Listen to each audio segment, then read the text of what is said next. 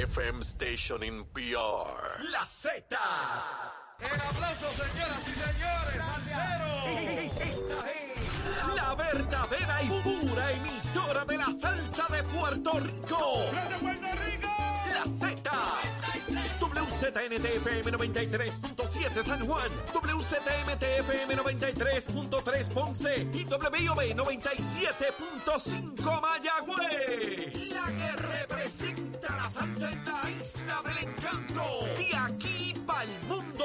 A través de la aplicación La Música Z93. Tu, tu emisora nacional de la salsa.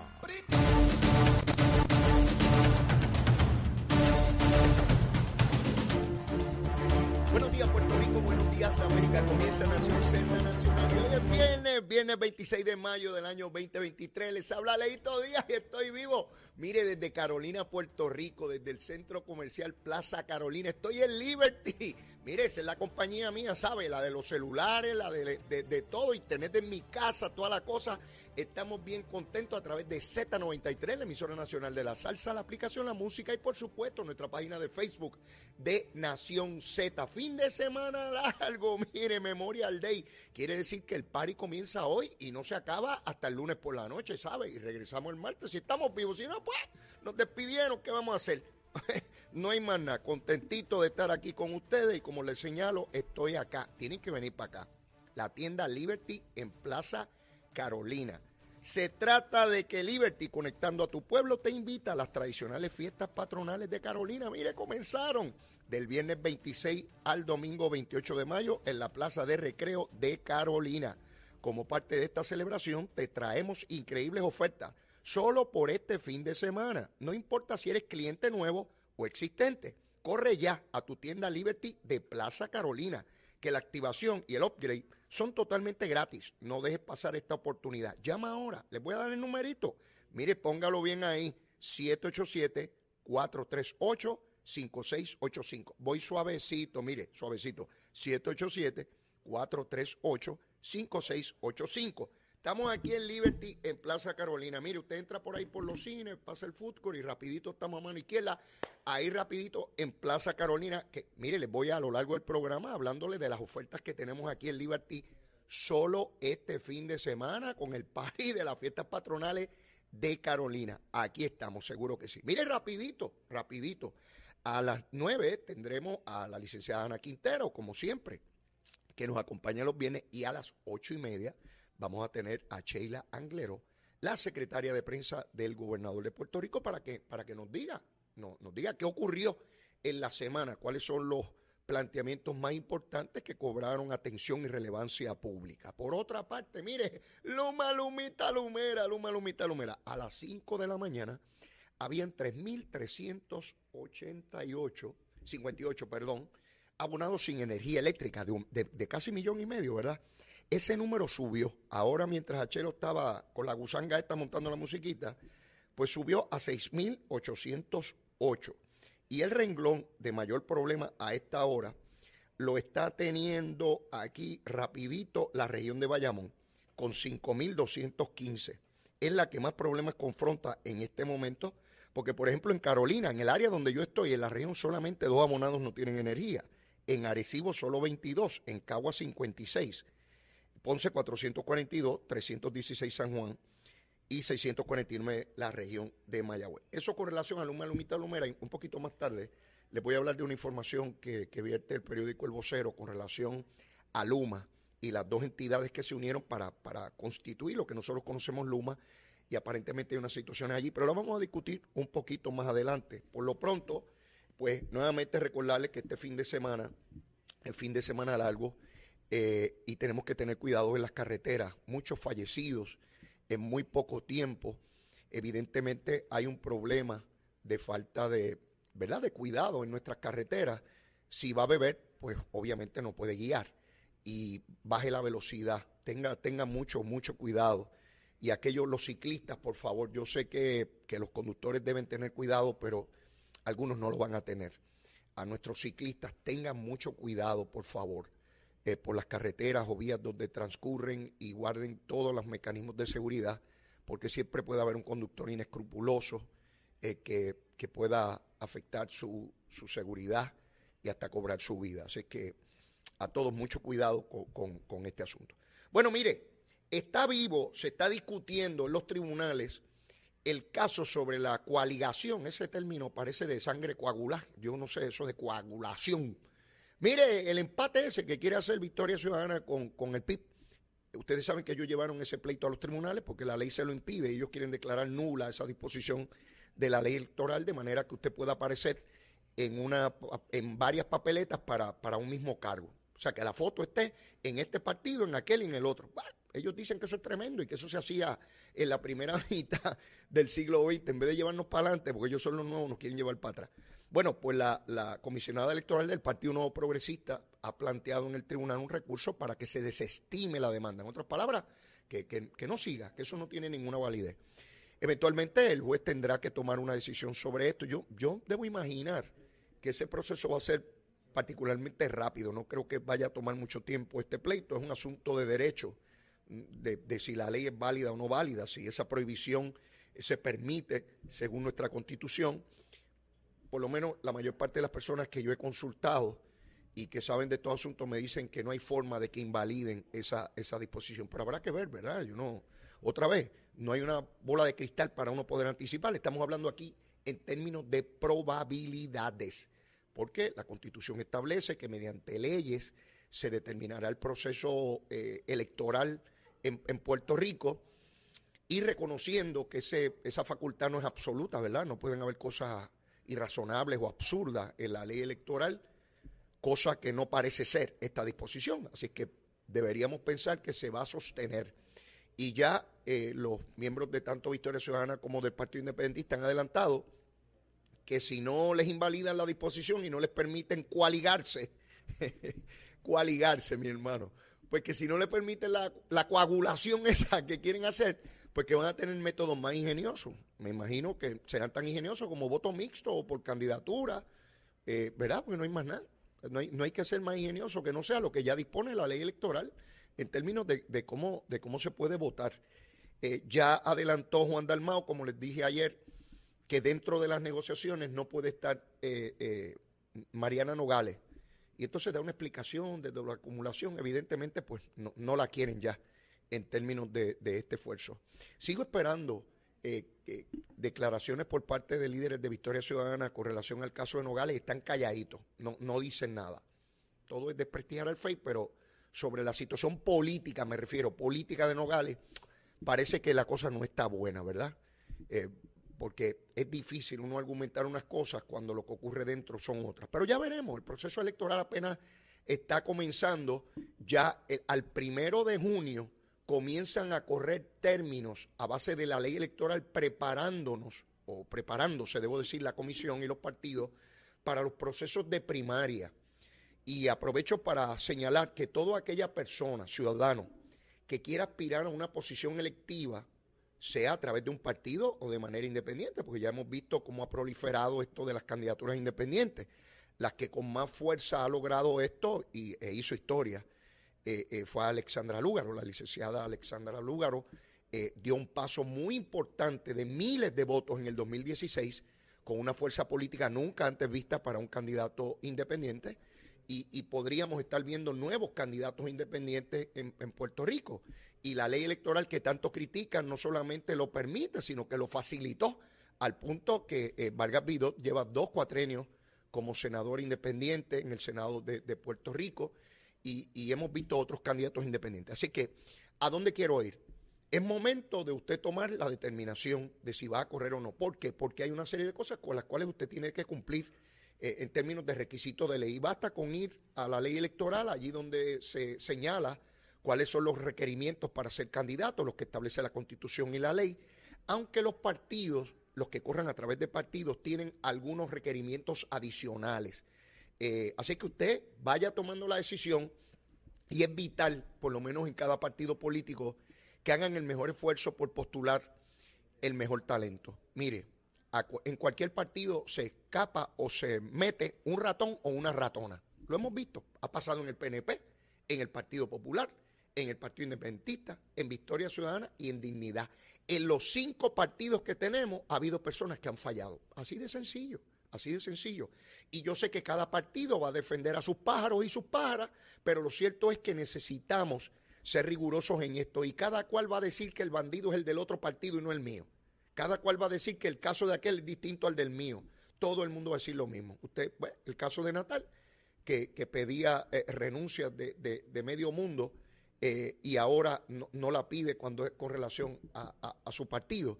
Así que vemos que no importa si son partidos o partidos viejos, siempre hay una inclinación a tapar su propio ratón o ratona. Así es la vidita, así es la vidita. Pero no solamente ocurre en los partidos políticos, ocurre también en las entidades privadas van a tender a, preservar, a guardar, a disminuir lo que es el impacto de actos negativos. Por ejemplo, un banco, que cojan a alguien de, un banco robándose cosas. Ah, no, pues en este banco somos mejor que en el otro, eso no vuelve a ocurrir, eso fue un evento aislado. Claro, porque está en juego la credibilidad, el prestigio de instituciones públicas o privadas. Con esto lo que quiero es ir sobre lo que tantas veces hemos discutido. Las fallas y la corrupción están en todas partes. Individuos que fallan. Y todos somos susceptibles de tener los pies de barro. Todos esa cosa de que aquellos son tremendos y los otros son malísimos, eso no, no, tiene nada que ver. Y es el mensaje que, pretendo llevar, porque bajo el engaño de que nosotros somos totalmente buenos y los totalmente malos están al otro lado, montones de pueblos en el mundo han entrado en catástrofe. Hay que cuestionar a todo el mundo, no importa el partido político al cual pertenezca, al cual pertenezca sin lugar a dudas. Ayer el gobernador de Puerto Rico dio un mensaje relacionado con el presupuesto que quiere aprobar la Junta de Supervisión Fiscal. Básicamente él señala que no tiene problemas con las propuestas que está haciendo la Junta, excepto, digo, en términos globales de la cantidad de dinero, son más de 12 mil millones de dólares, pero señala que hay dos renglones que particularmente le preocupan y que quiere seguirlos discutiendo con la Junta de Supervisión Fiscal. Uno, la Universidad de Puerto Rico. La universidad, como todos ustedes saben, ha sufrido unos recortes abismales atentan contra la viabilidad de la Universidad del Estado, la Universidad del Pueblo de Puerto Rico. Así que él quiere tener una conversación para ver cómo se eh, añaden recursos a la Universidad de, Puerto Rico. Por otra parte, señala que los municipios están en precario y que hay unos servicios esenciales que tienen que brindar esas 78 unidades administrativas y operacionales que llamamos municipios de Puerto Rico, particularmente aquellos más pequeños, aquellos que están en zonas más remotas de, Puerto Rico y que no tienen un desarrollo económico o no tienen la posibilidad de generar recursos suficientes y dependen básicamente de los recursos del Estado, del gobierno central.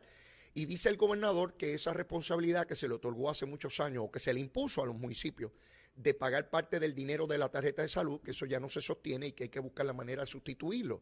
En la medida en que los municipios no tengan que pagar ese dinero, es dinero que tienen disponible. Es como usted que le digan, bueno, pues ya no tienes que pagar el carro y la casa, pues dinero adicional. Es un aumento en el salario suyo, porque si ya usted no lo tiene que pagar, es dinero que tiene disponible para la discreción que usted tenga en términos de sus gastos de bienes y servicios que usted quiera adquirir. Así que está esa discusión ahí el fondo de equiparación que los alcaldes han estado luchando porque no se elimine y la Junta, como cuestión filosófica entiende que hay que eliminarlo. Y todo eso hay que atenderlo. Ayer Jorge Colbert me planteaba algo que yo desconocía y por cierto me dice que la semana entrante, él está con nosotros todos los jueves, eh, me va a traer la información donde la Junta incluso eh, eh, contó la cantidad de piscinas que hay construidas en Puerto Rico que no pagan en la contribución sobre la propiedad que, que deben tener. A mí eso me sorprendió enormemente porque entonces la Junta ha hecho un trabajo de rigor importante, ¿verdad? Y yo sé que ningún alcalde quiere tocar ese tema porque ningún alcalde quiere cobrar. ¿Ves?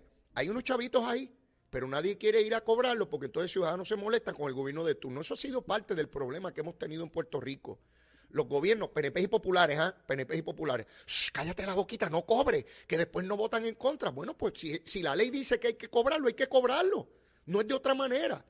Y entonces las avenidas y las ventanas de oportunidades, yo recuerdo, y yo fui parte de ese, de ese proceso, abriendo ventanas de retiro a personas sumamente jóvenes. Una persona de 50 años, jubilado, ya estoy jubilado, pero paro, si tú puedes trabajar por lo menos 20 o 30 años más si quieres. Bueno, ya estoy jubilado, bien chévere, cogiendo chavitos aquí. Y personas que aportaban por 15 años, por 18 años, entonces iban a un proceso de pensiones para estar 20 y 25 años cogiendo pensiones. Se fastidiaron las pensiones, imagínese usted. Ahora nadie, los políticos no pueden mencionar eso. Porque todos los pensionados se molestan y le votan en contra de los gobiernos, ¿ves?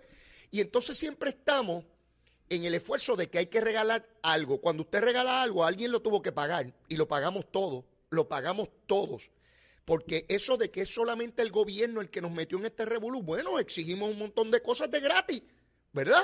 Y alguien las tiene que pagar. ¿Y qué resulta? Que hay unos dineros que pueden cobrar los municipios en términos de las propiedades que hay allí, pero no las quieren, no las quieren cobrar prefieren que los cobre la Junta para después decir, no soy yo, votame a favor, que es aquel el malo, el malo es otro. Sí, porque el malo siempre es otro, el del otro partido, el del otro gobierno, el vecino del lado, el de la otra compañía. ¿Ven? La varita, si se los he dicho, mire, así semos, así semos los seres humanos. Lo bueno, eso lo hice yo, lo malo fue otro. No lo ven los candidatos. Los candidatos cuando ganan, ganaron ellos. Ahora, cuando pierden es el equipo de trabajo que no servía. Eh, se me parece a mí a, cada vez que pierde un gobierno, viene un gobernador nuevo, los del partido que perdió dicen, eso fue eh, eh, los jefes de agencia que no servían.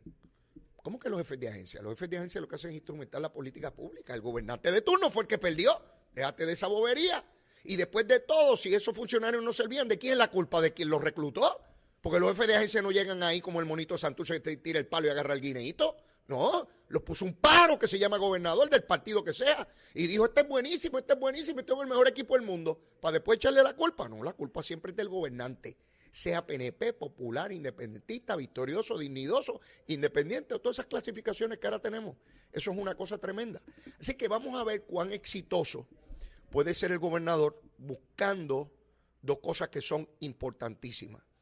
Que los municipios tengan los recursos adecuados para dar ese servicio de primera necesidad y de primera mano que tienen que dar, particularmente cuando vienen las emergencias, y estamos por comenzar la época de huracanes, y la Universidad de Puerto Rico. Pero de igual manera, se requiere y se impone que todos estos sectores también pasen juicio de lo que vienen haciendo. Sí, porque esto de que los alcaldes no quieren hacer ningún tipo de cambio, no puede ser, todos hemos tenido que hacer cambios y la universidad, esto de que hay que buscarle los recursos y no están dispuestos a hacer ningún cambio en las políticas desde 1903 cuando se fundó la universidad, tampoco opera así.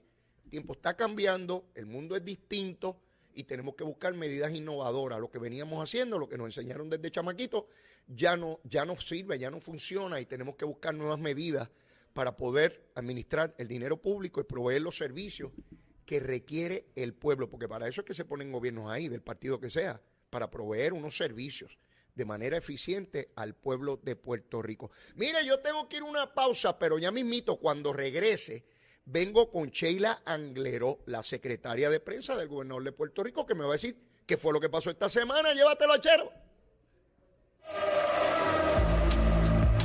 Buenos días Puerto Rico, soy Manuel Pacheco Rivera con el informe sobre el tránsito. A esta hora de la mañana continúa el tapón en la gran mayoría de las carreteras principales del área metro, como la autopista José de Diego, que se mantiene congestionada entre Vega Alta y Dorado y desde Toa Baja hasta el área de Atorrey en la salida hacia el Expreso Las Américas. Igualmente la carretera número 2 en el cruce de la Virgencita y en Candelaria en Toa Baja y más adelante entre Caparra y Santa Rosa, también algunos tramos de la PR5, la 167 y la 199 en Bayamón, así como la avenida Lomas Verdes entre la American Military Academy y la avenida Ramírez de Arellano, la 165 entre Cataño y Guaynabo en la intersección con la PR22, así como el expreso Valdoriotti de Castro desde la confluencia con la ruta 66 hasta el área del aeropuerto y más adelante cerca de la entrada al túnel Minillas en Santurce. También el ramal 8 y la avenida 65 de Infantería en Carolina y el expreso de Trujillo en dirección a Río Piedras, la 176, la 177 y la 199 en Y la autopista Luisa Ferré entre Montelledra y la zona del Centro Médico y más al sur en Caguas. Además, la 30 desde la colindancia de Junco Sigurabo hasta la intersección con la 52 y la número 1. Ahora pasamos al informe del tiempo. El Servicio Nacional de Meteorología pronostica para hoy una mañana relativamente estable con algunos aguaceros pasajeros afectando sectores del este y del sur de la isla en la mañana. En la tarde se espera el desarrollo de tronadas sobre sectores del interior norte y oeste. Estas lluvias podrían provocar inundaciones urbanas y de riachuelos. Los vientos estarán del sur de 10 a 15 millas por hora y las temperaturas estarán en los altos 70 grados en las zonas montañosas, los bajos 90 grados en las zonas costeras, con el índice de calor sobrepasando los 110 grados en el norte central. Hasta aquí el tiempo les informó Emanuel Pacheco Rivera. Yo les espero en mi próxima intervención aquí en Nación Z Nacional que usted sintoniza por la emisora nacional de la salsa Z93.